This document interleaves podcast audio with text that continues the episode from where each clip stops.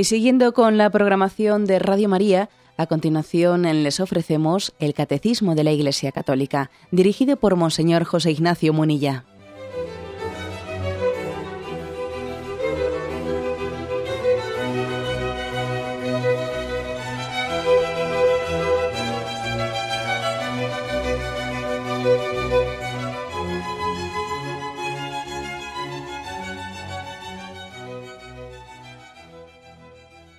Un cordial saludo a todos los oyentes de Radio María. Un día más, con la gracia del Señor, proseguimos el comentario del Catecismo de nuestra Madre la Iglesia. Queremos concluir hoy un apartado, un apartado que habíamos dedicado ya dos programas a él, el de la paz. Dentro del quinto mandamiento en el que nos encontramos, habíamos dedicado dos programas, uno primero a hablar de el no matarás y, y de la cólera y el odio, un segundo programa habíamos hablado, habíamos hablado de el respeto y el desarrollo de la vida humana, la, justicia como condición que exige la paz. Y ahora el punto 2305 y 2306, con los que se concluye en este apartado, completa nuestra reflexión. Dice el primer punto, el 2305. La paz terrenal es imagen y fruto de la paz de Cristo, el príncipe de la paz mesiánica. Por la sangre de su cruz dio muerte al odio en su carne, reconcilió con Dios a los hombres e hizo de su iglesia el sacramento de la unidad del género humano y de su unión con Dios. Él es nuestra paz. Declara bienaventurados a los que construyen la paz como siempre hacemos, vamos desgranando el contenido de este punto 2305. Lo vamos desgranando y viendo frase por frase su contenido. Lo primero, que la paz terrenal, dice la paz en esta vida, es imagen y fruto, al mismo tiempo, de la paz de Cristo. Imagen y fruto. La paz que, en esta vida podemos construir por la gracia de Dios, por la gracia de Cristo, es imagen de la paz que está por llegar, de la imagen, de esas imágenes que nos describe la Sagrada Escritura, cómo será ese reino de paz. Acordaros de esas imágenes del libro de Isaías, ¿no? Dice que el lobo y el cordero pacerán juntos. Imágenes preciosas, ¿no? Que dice uno, bueno, ¿cuándo va a llegar ¿no? ese escenario de paz en el que tantas expresiones de violencia, ¿no? físicas y morales y de otros tipos, ¿no? Eh, pues desaparezcan por completo. ¿Cuándo llegará ese escenario de paz y soñamos en el cielo como, un, como el escenario en el que eso se vea, esa imagen mesiánica se vea plenamente cumplida? Pero al mismo tiempo, al mismo tiempo, cuando rezamos el Padre Nuestro y decimos, venga a nosotros tu reino, ese reino de paz también lo, estamos realizando ya entre nosotros. La semilla de paz ha sido sembrada por Jesucristo y se está ya realizando. Entonces dice que la paz de aquí es una imagen de la, de la paz de Cristo, pero también es fruto de ella. ¿eh? Las dos afirmaciones, por lo tanto, hay que realizarlas. Es fruto de ella. La paz que podamos realizar aquí es fruto de que Jesucristo, pues, al redimirnos, sembró la semilla de la paz entre nosotros. Sin la redención de Jesucristo, que no nos quepa la menor duda, que el grado de violencia que existiría entre nosotros sería infinitamente mayor. es verdad, es, durísimo el ver cómo todavía, a pesar de la redención de Jesucristo, todavía reina la violencia en este mundo, ¿no? que ya ha sido redimido por Jesucristo. Y reina la violencia precisamente porque el mundo ha dado la espalda a Jesucristo. Yo muchas veces lo suelo pensar por lo que se refiere a la tierra santa, a la tierra donde Jesús nació, que justamente aquella tierra en la que nació el príncipe de la paz es una tierra que se consume pues, en odios, intestinos, etc. ¿no? Ahora, sin embargo, dice uno, es muy significativo que precisamente en la medida en que se ha dado la espalda a ese mensaje de Jesucristo, bueno, pues la propia tierra de Jesús se consume en, odios y en enfrentamientos porque no, ha, porque no ha aceptado, no ha acogido el mensaje de Jesucristo de reconciliación y de perdón y de perdonar a los enemigos. Y claro, Uno cuando ve ese conflicto tan enquistado, ¿no? entre el mundo judío y musulmán, bueno, también lo ve claramente realizado, ¿no? Pues eh, eh, lo que estaba profetizado, que aquel que acogiese el mensaje de Jesucristo, pues vería la paz reinar, ¿no? Y sin embargo también, pues estamos condenados de alguna manera al conflicto entre nosotros cuando no hemos acogido al don de la paz, al don de Dios, que es Jesucristo. Bueno, un texto que se nos ofrece para la reflexión. El de Isaías capítulo 9. Un texto que solemos, eh, lo ofrece aquí el catecismo, que solemos leer pues la noche de la Navidad, en la misa de Gallo, la Nochebuena. ¿eh? Isaías 9. Dice, el pueblo que caminaba en tinieblas vio una luz grande. Habitaban tierras de sombras y una luz les brilló. Acreciste la alegría, aumentaste el gozo, se gozan en tu presencia, como gozan al segar, como se alegran en tu como se alegran al repartirse el botín. Porque la vara del opresor, el yugo de su carga, el bastón de su hombro los quebrantaste como el día de Madián. Porque la bota que pisa con estrépito y la túnica empapada de sangre serán combustible, pasto de fuego. Porque un niño nos ha nacido un hijo se nos ha dado, lleva al hombro el principado y es su nombre maravilla de consejero, Dios guerrero, Padre perpetuo, príncipe de la paz, para dilatar el principado con una paz sin límites sobre el trono de David y sobre su reino, para sostenerlo y consolidarlo con la justicia y el derecho desde ahora y por siempre. El celo del Señor lo realizará. Bueno, pues si, me permitís una breve exégesis sobre este, este texto tan bello y tan hermoso de Isaías, yo me atrevería a hacer estas reflexiones. ¿eh? En primer lugar, el hecho de que Isaías describa la paz como, como aquella, aquella situación en la que hay el gozo y la alegría, dice, como se gozan al segar, como se alegran al repartirse el botín un tiempo describe, eh, describe la paz como ese escenario en el que el hombre no se estará peleando, ¿eh? no se estará peleando en cómo repartirse los bienes, sino como que cuando la cosecha es abundante, pues entonces eh, se gozan al segar y, y, al repartirse porque hay para todos, ¿no? Hay para todos. Este suele ser, sin duda alguna, uno de los motivos principales ¿no? de, que originan los conflictos los conflictos que acaban en guerra ¿no? entre nosotros. Parece que cuando hay para todos no nos peleamos tan fácil, cuando hay para repartir para todos. ¿no? Es curioso, ¿eh? por ejemplo, cuando un partido político pierde las elecciones, enseguida comienzan los conflictos internos dentro del partido. Esto siempre es así, ¿eh? no falla una. Cuando gana el partido político las elecciones, bueno, pues entonces se refuerza el liderazgo del que ha ganado y como además van a tener puestos y cargos para repartirse entre todos y, y, tendrán algún puesto que darle a todo el mundo, pues todo el mundo contento. Pero cuando pierde el partido político, entonces, claro, pues hay menos puestos para repartir y entonces hay que, eh, hay, que estirar la manta por un lado y por otro y, alguno se va a quedar destapado. Y entonces empiezan a pelear entre ellos, ¿no? O sea, parece como si eh, la única manera de, poder lograr la paz eh, fuese el que todo el mundo se viese satisfecho en sus aspiraciones. De lo contrario, tenemos guerra asegurada. Esto lo vemos continuamente, ¿no? Bueno, pues ante ese escenario, eh, Isaías nos, nos, dibuja, nos dibuja esos tiempos mesiánicos como un tiempos en los que, en los que habrá para todos, habrá para todos. Pero también es verdad que nosotros, ¿eh? nosotros en, ese, en este interín de, la realización del, del, reino de Dios entre nosotros, tenemos que entender que la única manera de que la paz se realice será el decir, bueno, hay dos maneras de ser rico.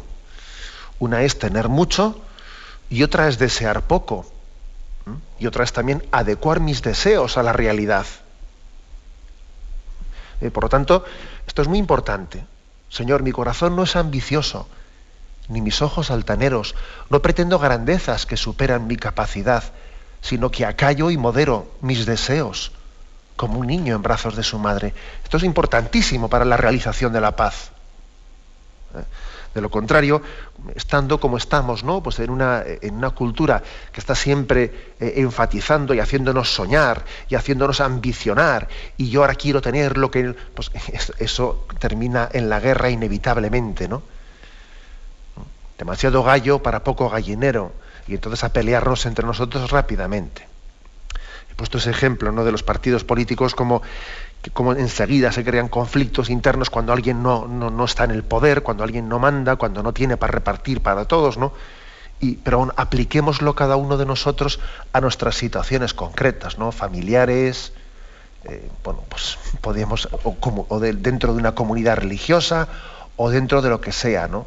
Es decir, eh, la pobreza de espíritu es indispensable para poder obtener la paz. Que Dios sea mi tesoro que Dios sea mi tesoro, ¿no? Y que en Él yo lo, comprenda que lo tengo todo. De lo contrario, estamos abocados inevitablemente ¿no? a, esa, a ese conflicto. Bien, continúa esta lectura, de la cual estoy haciendo esta pequeña exégesis, ¿no? De Isaías 9. A mí me llama la atención cómo, después de, haber hablado del triunfo de la paz, habla de un niño que es el que le realiza. Es un niño el que nos ha nacido, el que se nos ha dado.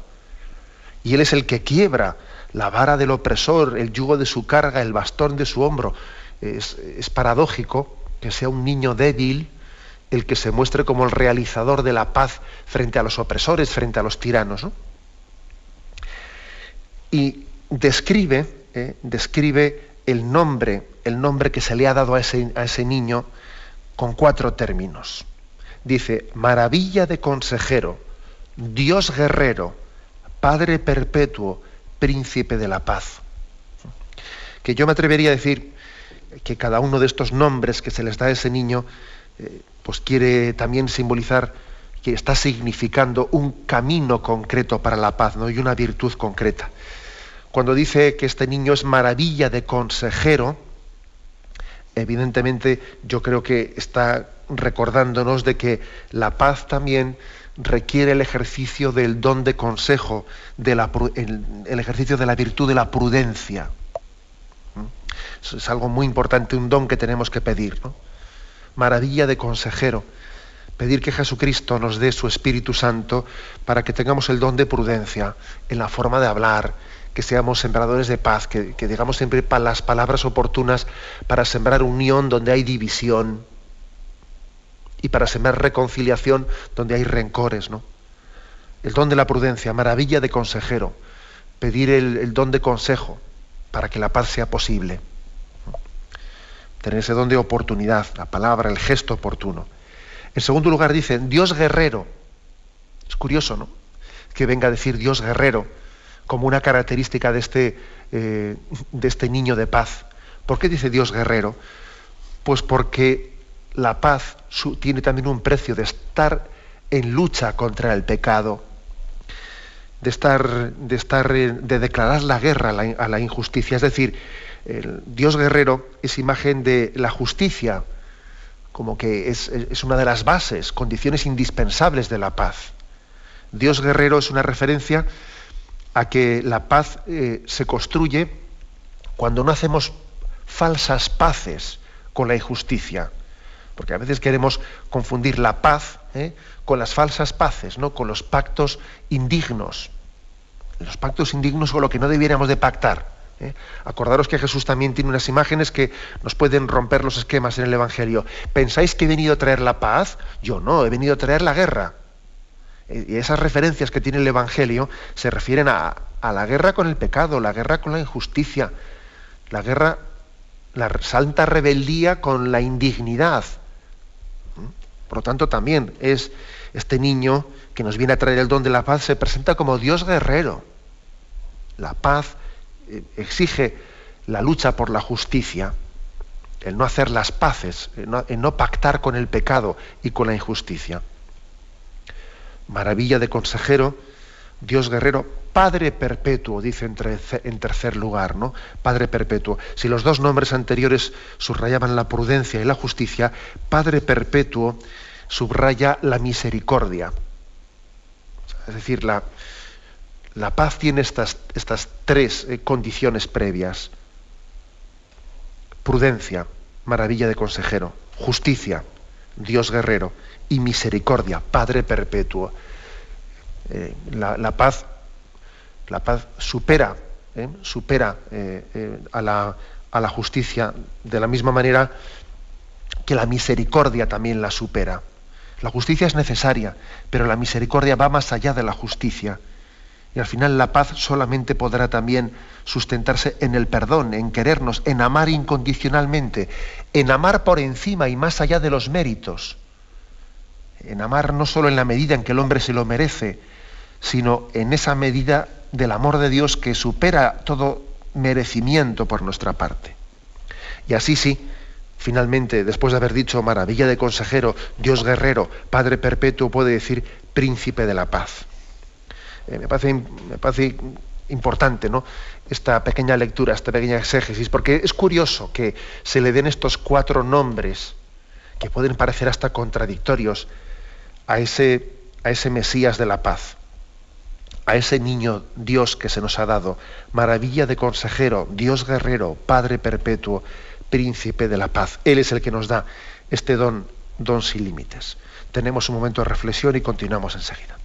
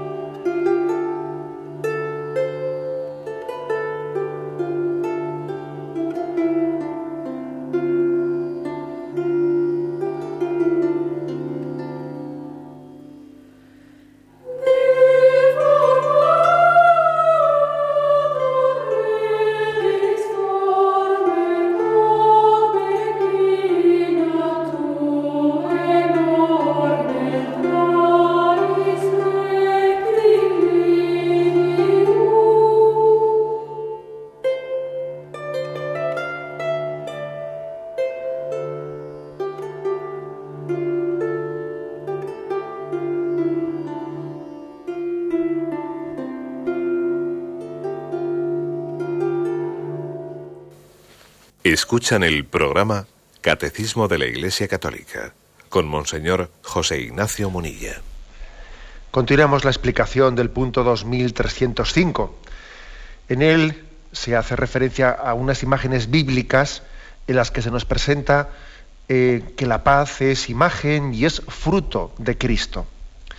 Después de haber hablado de, de esa imagen de Isaías 9, Jesucristo, ese niño, el príncipe de la paz, se nos, dan, se nos ofrecen otros dos textos, Efesios capítulo segundo y Colosenses capítulo primero. En ellos se subraya, dice, por la sangre de su cruz dio muerte al odio en su carne, reconcilió con Dios a los hombres e hizo de su iglesia el sacramento de la unidad del género humano y de su unión con Dios. Es decir, Efesios 2, eh, leo ese texto. Mas ahora en Cristo Jesús, vosotros, los que en otro tiempo estabais lejos, habéis llegado a estar cerca por la sangre de Cristo, porque Él es nuestra paz, el que de los dos pueblos hizo uno, derribando el muro que los separaba, la enemistad, anulando en su carne la ley de los mandamientos con sus preceptos, para crear en sí mismo de los dos un solo hombre nuevo, haciendo la paz, y reconciliar con Dios a ambos en un solo cuerpo por medio de la cruz, dando en sí muerte a la enemistad aquí fijaros que aquí enfatiza San Pablo que la paz de Jesucristo ha sido una paz de hacer, de reconciliar de dos pueblos, hacer uno. ¿A qué se refieren los dos pueblos? Bueno, pues se refiere en primer lugar al pueblo se refiere al pueblo judío y a los gentiles. ¿eh? Nosotros podemos aplicar esto a, cualquier conflicto entre dos, entre dos personas o dos pueblos. ¿no? Él hizo uno de los dos pueblos que se enfrentaban. Incluso también podemos decir, hizo uno entre Dios y el hombre. Parece que estaba, existía como una enemistad entre Dios y el hombre una enemistad introducida por el pecado original, ¿no? Como si Dios fuese el enemigo de, de, la felicidad del hombre, que es lo que sembró Satanás en aquel pecado original. Es que Dios parece que es enemigo de tu libertad. Y entonces Jesucristo, Él vino a hacer con su sangre la paz entre Dios y el hombre, entre lo, o entre los dos pueblos que se enfrentaban, entre judíos y gentiles, entre cualquier conflicto. Él vino a hacer la paz entre los dos. ¿Cómo lo hizo? Pues tuvo una mediación especial. Ejerció de mediador. Ahora que está tan de moda, ¿no? Pues el que en los conflictos se busque a un mediador, ¿no? Para, para poder hacer las paces. Por eso dice Colosenses 1, reconciliar por Él y para Él todas las cosas, pacificando mediante la sangre de su cruz lo que hay en cielo, en la tierra y en los cielos. Os ha reconciliado ahora por medio de la muerte de su cuerpo, para, que, para presentaros santos e inmaculados. Es decir, que la forma que ha tenido de Jesucristo de hacer la paz, de separar la paz, ha sido esta. Fijaros, a veces se suele entender el mediador, el mediador, como aquel que está equidistante entre dos extremos. Hay un conflicto y entonces, ¿quién es el mediador? El que está equidistante entre los dos extremos. No, esa no es la auténtica imagen de mediador. La auténtica mediación, la que realizó Jesucristo, no es ser equidistante entre dos extremos, sino unir los dos extremos en Él, en el mediador traer los dos extremos a, esa media, ese mediador y unirlos en él. Eso es lo que hizo Jesucristo. No, no él como si a veces nos hemos imaginado, ¿no? Pues un mediador es aquel que se sienta en una mesa, pone a los dos que están entre ellos entre ellos peleados y entonces dice, bueno, pues yo os voy a dar tiempo para que entre vosotros os dialoguéis, ¿no? Y venga, yo os voy a dar el turno a la palabra y uno y uno y otro, ¿no? Tenemos una imagen de mediación que bueno, pues que puede ser tener sus aspectos positivos, pero que no es eficaz, no es efectiva, no consigue la paz. Solamente Jesucristo ha sido capaz de hacer otro tipo de mediación. No el que es equidistante entre dos extremos, sino el que ha unido en él a los dos extremos. Y en él Jesucristo ha unido a Dios y al hombre. Y él es verdadero Dios y él es verdadero hombre. Y los dos extremos están unidos en él. Y Jesucristo, cuando hay un conflicto, ama entrañablemente a unos y ama entrañablemente a otros. Por lo tanto, en Jesucristo, que es redentor de ambos, en Él, en el mediador, están unidos los dos extremos. ¿Eh? esa es la auténtica mediación. Pero claro, eso a Jesucristo le ha costado sangre. Le ha costado sangre, le ha costado la cruz.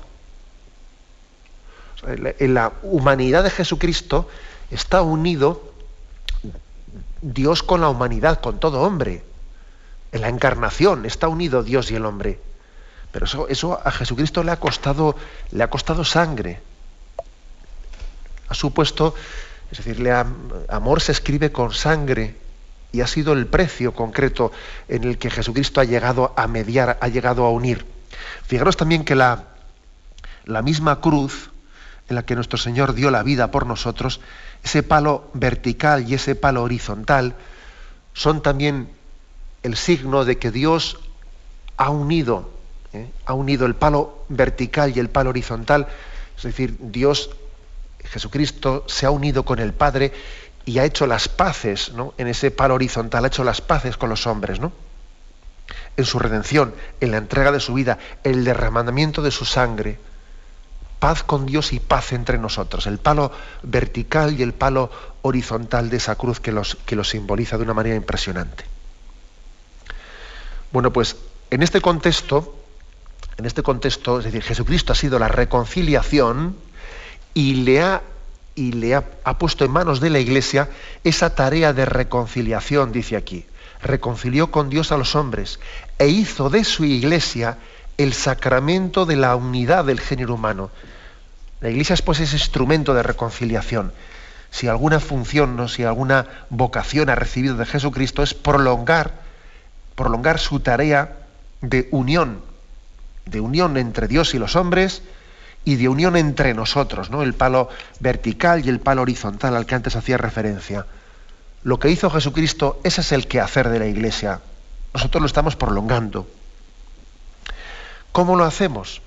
Bueno, pues fundamentalmente eh, con el sacramento de la reconciliación y predicando el mandamiento del amor y del perdón. Esa es la manera en la que tiene la Iglesia de sembrar, eh, sembrar perdón y sembrar reconciliación, sembrar la paz, en definitiva, ¿no? El catecismo en este punto nos remite a un punto anterior, 1468, en el que se nos, eh, se nos explicaba lo siguiente. Habla, habla del sacramento de la, de la penitencia, de la reconciliación, de la confesión, como queréis llamarlo, ¿no? como aquel que transmite este don de reconciliación. Dice, toda la virtud de la penitencia reside en que nos restituye a la gracia de Dios y nos une con Él en estado de profunda amistad el fin y el efecto de este sacramento son pues la reconciliación con Dios. en los que reciben el sacramento de la penitencia tiene como resultado la paz y la tranquilidad de la conciencia. En efecto, el sacramento de la reconciliación produce una verdadera resurrección espiritual, una restitución de la dignidad de Dios, de la dignidad, perdón, de los bienes de la vida de los hijos de Dios. Bueno, pues en este, en, este punto se está recordando bueno, la forma que, tiene, que tuvo Jesucristo de sembrar la paz y la que está la Iglesia, ¿eh? la Iglesia predicando y realizando en nombre de Jesucristo es esta. Es decir, la paz tiene unas condiciones. La paz interior tiene las condiciones, en primer lugar, de la reconciliación con Dios y del perdón y el amor al prójimo. La la contrición, el arrepentimiento, ¿no? Eh, y esa que, permite ese renacimiento, esa resurrección espiritual, ese perdón de Dios que es regenerador, que, que, nos hace nuevos, es condición fundamental. No existe paz sin habernos reconciliado con Dios. Y no existe paz interior también sin haber hecho las paces con el prójimo, sin haberlo perdonado. Yo creo que uno de los eh, pues hoy en día uno de los grandes errores que forma parte de nuestra cultura es pretender buscar una paz, una paz como si fuese una paz interior, pues una especie de técnica de relajación, una, un estado interior psicológico que no tiene las bases bien establecidas, ¿no? Pues hoy en día casi de la paz hemos hecho, de la búsqueda de la paz, pues una búsqueda de un estado interior de huida, huida de nuestros problemas, ¿no? Estamos rodeados de problemas, no los afrontamos y entonces soñamos en una paz que es en el fondo una relajación, ¿eh? una, técnica de relajación, ¿eh? que de alguna manera se, se, produce cuando el hombre consigue espacios en los que huye de sus problemas y dice, me voy a ir, pues eso, ¿no? Al chalete fin de semana y suspiro porque lleguen las vacaciones y suspiro por espacios de paz, ¿no? De desagobio, etcétera. Bien, pero eso no tiene, eso no tiene, no tiene nada que ver ¿eh? con la paz que, que predica Jesucristo y con la paz que predica la Iglesia de Jesucristo. La paz, la paz cristiana, no es la paz que huye de los agobios. ¿eh? No, no. La paz cristiana es la paz que se ha basado en una profunda contrición interior que nos permite nacer a una vida nueva, ¿no? Ante el Señor, el hombre perfectamente arrepentido, el hombre que recibe la penitencia como un don de Dios, es el que tiene la posibilidad de, vivir una vida con bases nuevas, ¿no? Lo mismo aquel que, que es capaz de ofrecer y acoger el perdón a su hermano, a su prójimo, es aquel que está poniendo las bases para la paz interior. Esa paz interior sí que será verdadera, aunque se desarrolle luego en medio de muchos problemas, ¿no? La que está basada en la reconciliación con Dios y en el perdón generoso al prójimo. Esta es la paz que predicamos, ¿no? la, como decía yo antes, la paz, eh, que sencillamente es una técnica de, de huida del agobio interior, una paz que es más psicológica que, ontológica y que moral. Por eso hay que tener cuidado también con otro, otro aspecto que es otro de los errores de nuestra cultura. la presentación de la religión, de la religión, como un camino, un camino de paz en un sentido demasiado psicologizante. ¿eh? Permitidme esta, esta explicación. Yo a veces escucho por ahí algunas explicaciones que no me convencen. ¿eh? Lo digo sinceramente. Por ejemplo, cuando se dice, no, la salud de la religión, la autenticidad de una religión se mide eh, pues por los efectos, efectos de, de paz que, que, produce en las personas. ¿no? el hecho de que una religión sea, sea, la autenticidad de una religión se mide pues porque siempre en nosotros una, una relajación interior y no nos cause tensiones y no nos cause eh, ningún tipo de, de, luchas interiores. Bueno, ojo que eso puede ser verdad, pero es una verdad a medias. Y las verdades a medias pues, suelen esconder también grandes tentaciones. Nosotros no podemos medir la autenticidad de, un mensaje religioso, pues por el hecho de que no me, no me cause tensiones, sino sencillamente me permita vivir eh, con una interior, eh, pues una interior calma y tranquilidad, porque también el mensaje evangélico, eh, en la medida en que viene a poner luz donde vivíamos en oscuridad, evidentemente también supone una denuncia y también supone meternos un poco el dedo en el ojo, como se dice. Y evidentemente nos, nos, resultará molesto en la medida en que la luz de Cristo viene a iluminar tantas situaciones en nuestra vida en las que no hemos abierto las puertas a Dios, pues lógicamente también su mensaje nos denuncia. Nos denuncia. Luego, no confundamos paz, no, confundamos la paz con esa especie de estado interior de, de no, de no afrontar los problemas. ¿no? El reino de Dios sufre violencia, dice Jesús. El reino de Dios sufre violencia y solamente los esforzados lo alcanzan. Luego, ¿eh? luego digamos que esa expresión, esa afirmación de que la auténtica religión es la que no produce tensiones interiores y no produce tal, bueno, es una, es una afirmación que es muy incompleta, muy incompleta. Jesús también por supuesto que Él viene a sembrarnos la paz en nuestro corazón, pero el proceso que hay que llevar para llegar hasta esa paz muchas veces es un proceso que supone hacernos violencia a nosotros mismos. Me lo habéis escuchado en este programa en alguna ocasión, pero lo repito, que muchas veces cuando el Señor se hace presente en nuestra vida, al principio pues eso nos implica, ¿no? Nos complica y finalmente nos simplifica después. Pero el Señor primero nos implica, te saca de, una vida pues, que, bueno, que vivías más cómodo igual, ¿no? Te implica y eso te complica. Y finalmente te simplifica, ¿no? Por eso, claro que el Señor viene a darnos la paz interior, pero supone todo un proceso de vivencia interior y de, y de superación de contradicciones ¿eh? y de hacer luz donde, donde vivíamos en, en oscuridades, para que finalmente llegue esa paz de, sabernos inhabitados por el Señor y de que Él sea Él el que viva en nosotros ¿no? y que lleve las riendas de nuestra existencia. Esta es la auténtica paz de Jesucristo. Y en este sentido dice aquí, Él es nuestra paz y declara bienaventurados a los que construyen la paz. ¿eh? Acordaros de Mateo 5, 9, en la predicación de las bienaventuranzas, Jesús reservó una de las bienaventuranzas para los pacíficos y para los que construyen la paz. Tenemos un momento de reflexión, continuaremos enseguida.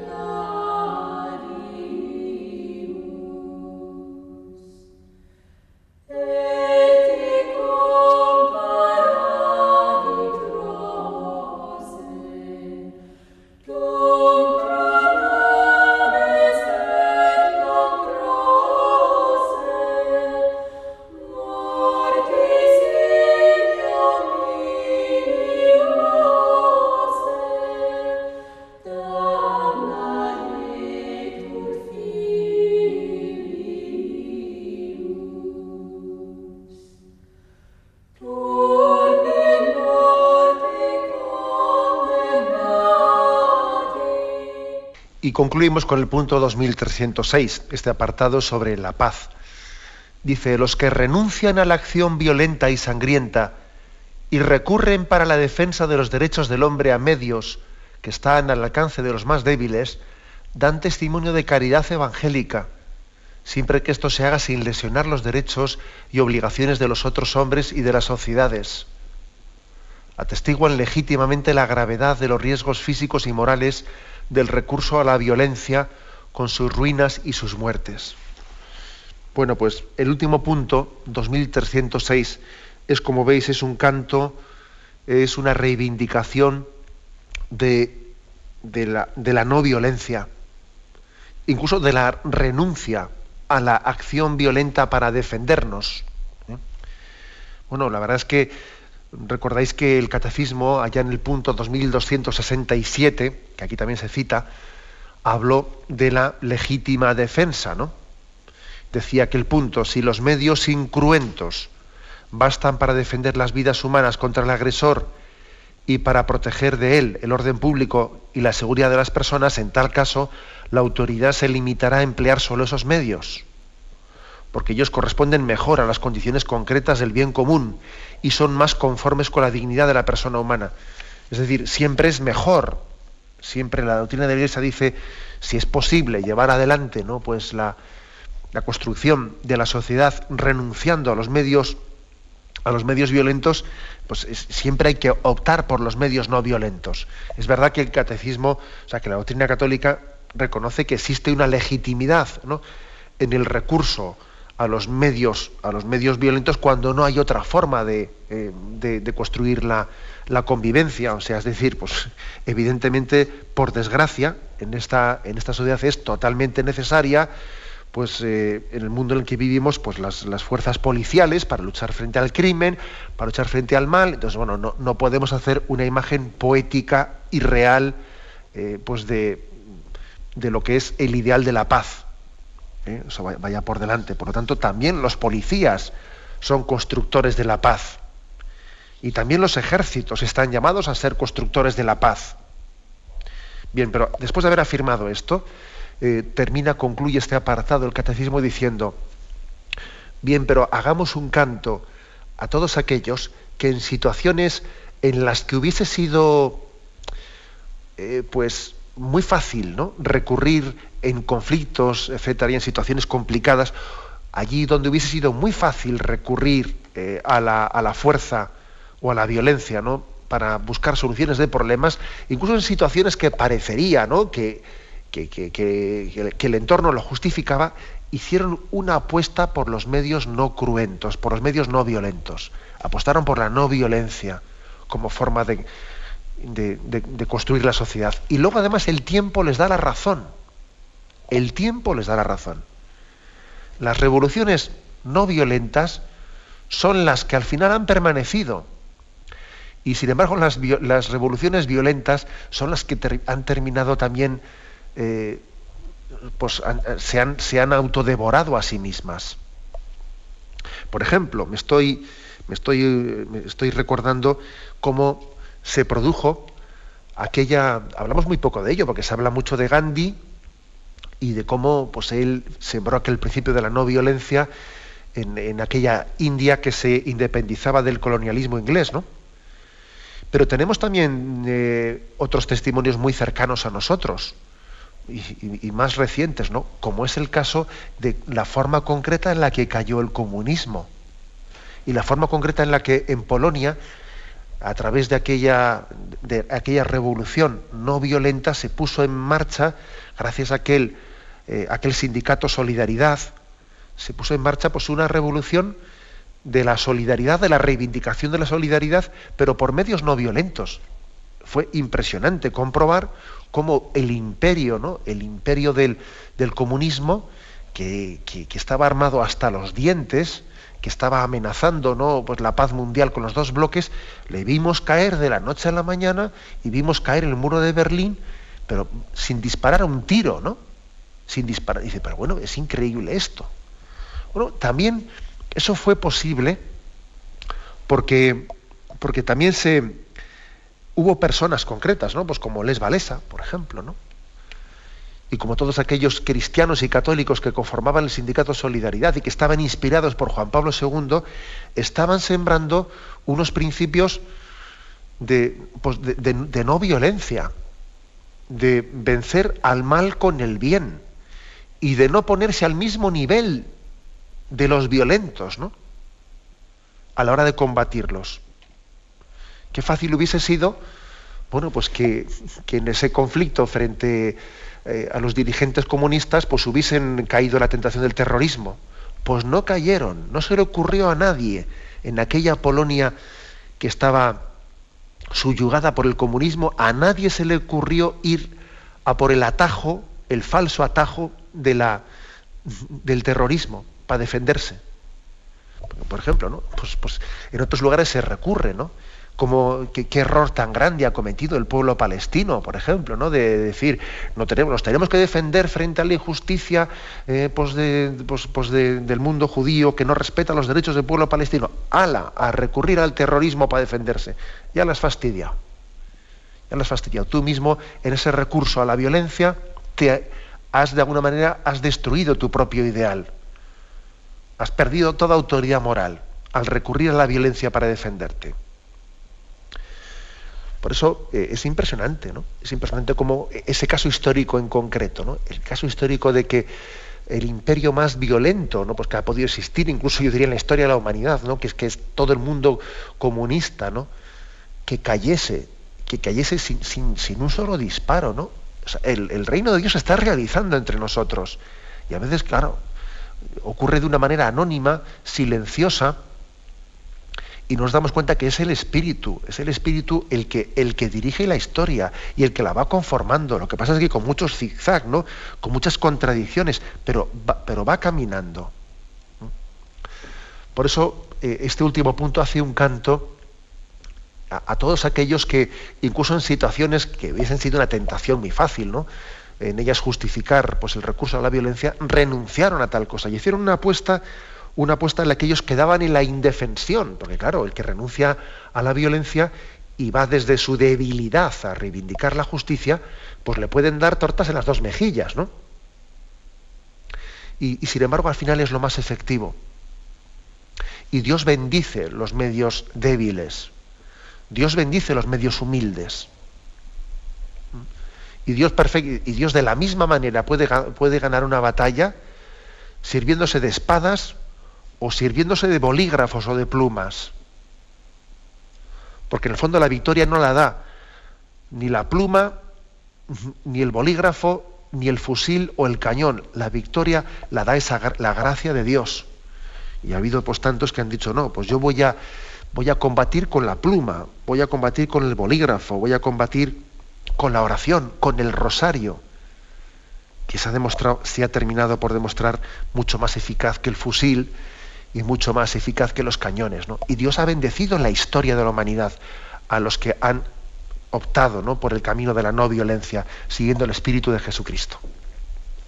Lo dejamos aquí y damos paso a la intervención de los oyentes. Podéis llamar para formular vuestras preguntas al teléfono 917 107 700. 917 107 700.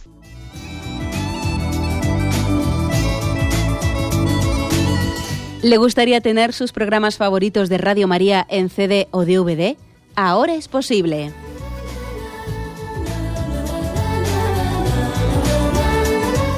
Le sugerimos que primero se informe en qué formato de audio lo puede escuchar en su equipo, DVD o CD, teniendo en cuenta que no todos los lectores de CD pueden reproducir el formato digital MP3 en el que enviamos nuestros programas. Y luego, si quiere en su casa esos programas que tanto le gustan, solo tiene que escribir una carta a Radio María, Paseo Lanceros 2, primera planta 28024, Madrid, indicando si lo quiere en CD o DVD y cuántos programas. También le rogamos que escriba su nombre, dirección y no se olvide de facilitarnos un teléfono de contacto para cualquier duda que nos surja.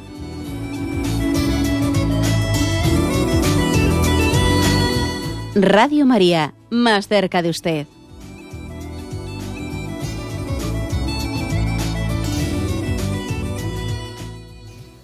Escuchan el programa Catecismo de la Iglesia Católica con Monseñor José Ignacio Munilla. Sí, buenos días. ¿Con quién hablamos? Buenos días. Me parece que soy yo la que, Adelante, estoy sí. en la antena, ¿no? Le escuchamos, sí. Bueno, muy rápido. Yo quería dar una experiencia muy cortita, pero que creo que puede hacer mucho bien. yo no soy política y, bueno, pues no, no va por ahí, pero entiendo muy bien todo lo que ha dicho usted. Eh, yo tengo un matrimonio de, de, bueno, de 56 años, con muchos hijos, soy muy feliz, pero he tenido un apache espantoso. Entonces, el reconstruir la paz. Yo quisiera decir que se puede en esta vida con todo, con el Señor. Y lo digo con toda mi alma, porque he tenido mucha ayuda también con un movimiento de la Iglesia, los focolares, pero que soy en una mayoría de edad, porque tengo 76 años, pues eh, soy una persona felicísima en mi matrimonio con mis muchos hijos y todos ellos tan felices. Que por favor, que, que la gente piense que la reconciliación, siempre el perdón. Y muchas gracias. ¿eh? De acuerdo. Pues bueno, pues el testimonio del, del oyente es práctico, porque claro, nosotros cuando hablamos de la paz, casi siempre nos ponemos a mirar, a pensar en los noticiarios, ¿no? Los noticiarios y, bueno, pero es que eh, la lucha por la paz y la tarea de la paz la tenemos muy cerca de nosotros y, y en, el en la propia familia, en las propias familias divididas por muchos temas, por follones, ¿no? Y en el propio matrimonio también está el reto de la paz entre nosotros, el de querernos y aceptarnos y el de ayudarnos mutuamente, ¿no? Entonces, por supuesto que la reconciliación es posible. ¿eh? Y frente a una, a una sociedad que no tiene otra palabra, ¿no? De, de, vamos, otra orientación ante los conflictos que el decir eh, te, ofrezco el, el, que tu el que tu conflicto se pueda eh, se pueda resolver con un divorcio más fácil y más seguro y más barato ¿eh? frente a una sociedad que solamente ofrece eso nosotros apostamos por la reconciliación apostamos por porque los problemas sean solucionados en sus causas, no por huir de los problemas. Los problemas tienen unas causas que tienen que ser afrontadas, ¿no? que es la propia conversión personal para poder hacer la paz entre nosotros. Adelante, hemos pasado a una siguiente llamada. Buenos días. Hola, buenos días. Mire, yo le llamo para... Me levanto esta mañana pensando, y me ha venido muy bien todo lo que ha dicho usted, no de lo importante que es el perdón a uno mismo, empezando por ahí, ¿no? Eh, uh -huh. Pues cuando hago mal o cuando llamando a las cosas por su nombre, cogiendo a peso todo lo que es, ¿no? Perdón a uno mismo y luego a continuación también el perdón a los demás, que es lo que hace yo creo que nuevo, nuevo todas las cosas, ¿no? Y me ha gustado mucho toda su intervención y saber que ante un enemigo Dios está de mi parte, pero con la misma intensidad está de la parte del otro. O sea, me ha, me ha gustado, me ha gustado todo ello. Muchas gracias.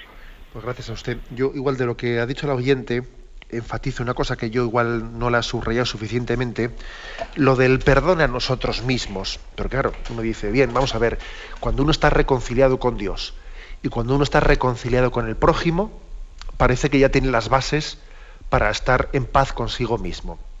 Sin embargo, a veces, aun siendo así, aun habiendo yo pedido perdón a Dios, habiéndome reconciliado con Él, y en habiendo ofrecido el perdón al prójimo, aún así, eh, a veces tenemos ciertas resistencias a perdonarnos a nosotros mismos.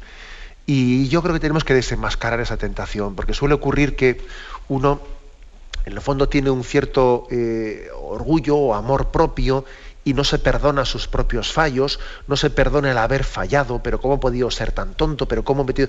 Entonces, esa no aceptación de nosotros mismos es un orgullo encubierto, un orgullo disfrazado. Eh, y tenemos también que desenmascarar eso. Sea, también tiene que existir un perdón hacia nosotros mismos. Bueno, yo ya he pedido perdón a Dios y estando reconciliado con Él y con el prójimo, tengo que rechazar como una tentación todo sentimiento de sentir una especie de desprecio hacia mí mismo, de a veces tenemos asco de nosotros mismos. Pues no, Señor, eso es orgullo encubierto, eso es soberbia. Eso es no querernos como Dios nos quiere. Si Dios me quiere, si Dios me ha perdonado, yo tengo también obligación de perdonarme porque no voy a ser yo ¿eh? más, más justo o más, o más exigente que de Dios. Si, si, Dios me ha perdonado, yo me perdono también, porque lo contrario sería, ¿eh? sería permitir ¿no? pues que el orgullo encubierto reivindique, reivindique un perfeccionismo que Dios en este momento no, no, no, no es lo que me está exigiendo. Dios me, me quiere que me deje perdonar, que me deje querer. Luego, dejarse perdonar y dejarse querer y perdonarse a uno mismo es básico. ¿eh? Adelante, damos paso a un siguiente oyente. Buenos días. Hola. Sí, le escuchamos, adelante. Buenos días. Buenos días, sí. Mire, por favor, llamo de Alicante. Adelante, le escuchamos. Es que resulta que en mi parroquia hay un problema. Y, no sé qué hacer con. No sé cómo hacer para solucionarlo, porque ya lo he dicho buena, buenamente a la persona que hay dentro y me ha mandado a hacer. Bueno, no le puedo decir la palabra que me ha contestado. Empezó a dejar dinero en un pequeño jardín que hay.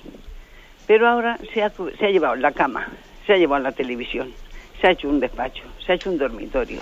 Allí bebe, allí fuma. Bueno, la iglesia apesta a tabaco cada vez que vamos a misa.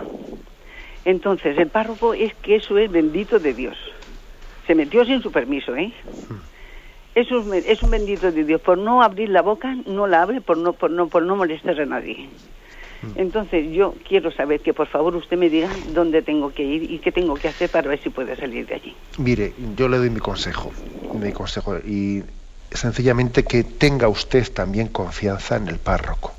Eh, vamos a ver, el hecho de que usted igual dice, este, este le está engañando al párroco, le está tomando el pelo, no sé qué, usted al párroco le dice lo que en conciencia cree que debe de decirle. Y una vez que se lo ha dicho, descanse ya en paz usted. ¿eh? Descanse en paz. Es decir, no, no esté usted. es decir, que la redención del mundo y de la parroquia no, no, no está en sus manos. ¿eh? Luego, yo también creo que una vez que hemos hecho lo que teníamos que hacer, tenemos que aprender ya a descansar y a dejar las cosas. Bueno, vamos a ver, yo he hecho lo que en conciencia tenía que hacer, ya he informado, ya tal, tal. Bueno, pues ahora ya descanso, lo dejo ya estar. ¿eh? Porque también creo que tenemos que cada uno decir, eh, el Señor, ¿qué ha puesto en mis manos? ¿no? ¿Qué, ¿Qué es lo que espera de mí? Y luego ya descanso, luego ya me abandono, confío. ¿eh? También la santa confianza creo que forma parte del camino hacia la paz. Adelante, vamos a pasar a un siguiente oyente. Buenos días. Buenos días. Sí, lo escuchamos, adelante. Mm, mire, soy una señora de, de Toledo y bueno, quiero ser breve porque tengo muchísimas gracias que, que explicar, pero bueno, intentaré ser lo más breve posible.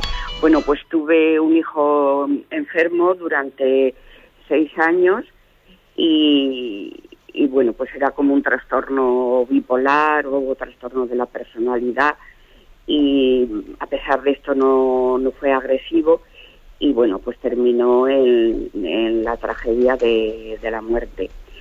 Y, y bueno, pues mi testimonio es que el, el- yo le esperaba, el, el día que yo le esperaba en casa mm, para que viniera, pues mm, pasó la hora y, y no venía.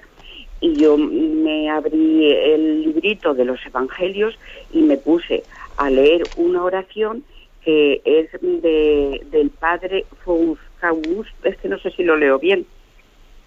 ¿Me oye usted? Sí, sí, lo escuchamos, sí. Bueno, mm, es un- una oración que luego yo después eh, he oído de comentar que esta oración se debe de leer cuando una persona eh, está mm, para morir. Y, y bueno, pues yo justo la leí en, en el horario que luego me, me dijeron que, que murió.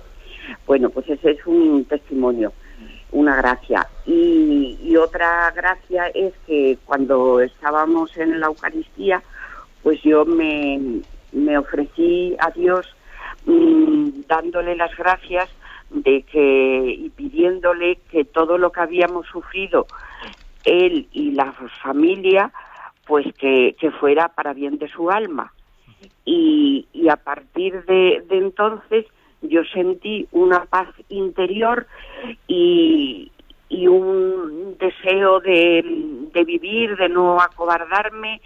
Mm, muchas, mm, muchas, muchas gracias. acuerdo, de que gracias tenía otros hijos y que, y que él, pues, mm, como si yo lo hubiera visto de entrar en el reino de, de los cielos. Jamás he sentido una alegría más grande ni, ni cuando los he tenido, que he tenido cuatro, cuatro hijos.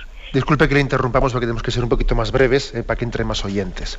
Yo de- del testimonio que da la, la oyente me imagino que se está refiriendo a una oración concreta, a la oración de Carlos de Foucault, ¿eh? Carlos de Foucault, en la que habla de un ponernos en las manos de Dios. ¿Eh? Pues sí, es cierto, eso es básico para la paz. Padre, me pongo en tus manos haz de mí lo que quieras, sea lo que sea, te doy las gracias, estoy dispuesto a todo, lo acepto todo, con tal de que tu voluntad se cumpla en mí y en todas tus criaturas. No deseo nada más, Padre. No, esta era la oración de Carlos de Foucault, que es básica, es decir, la paz es también el abandono en las manos de Dios. ¿eh?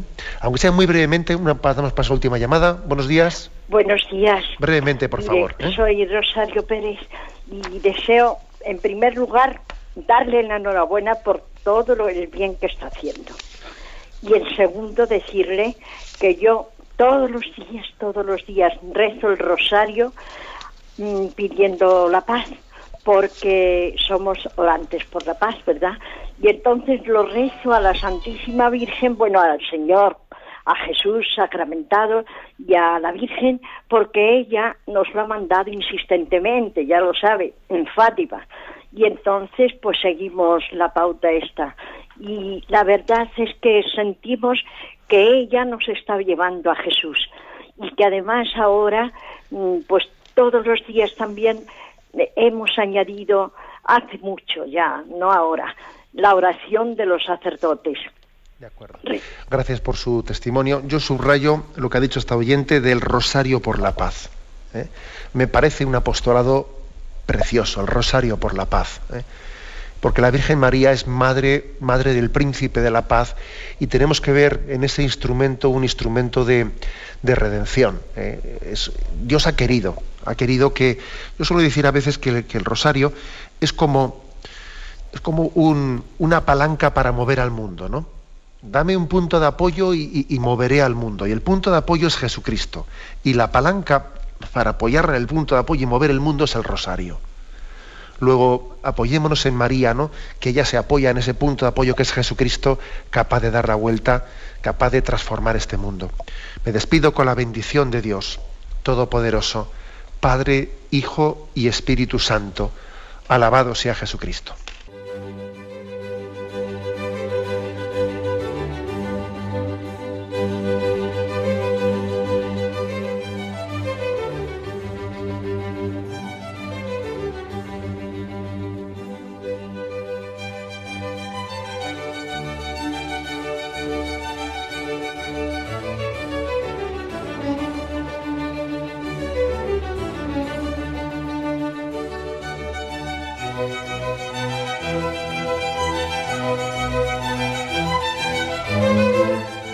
Han podido escuchar en Radio María el Catecismo de la Iglesia Católica, dirigido por Monseñor José Ignacio Munilla.